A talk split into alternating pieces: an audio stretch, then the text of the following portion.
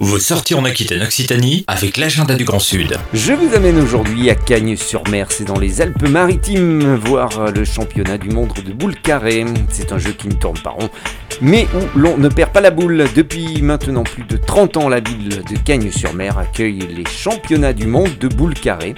Une compétition partie d'une discussion à bâton rompu devenue réalité qui perdure.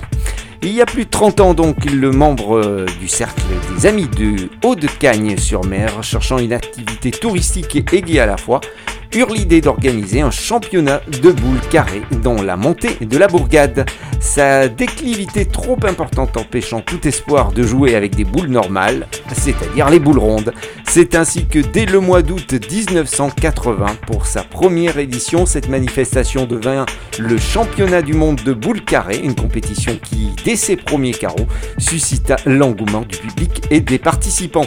Depuis chaque année, la montée de la bourgade et les rues adjacentes sont interdites à la circulation pour permettre à la compétition de se dérouler normalement sur des pentes de 10 à 18%.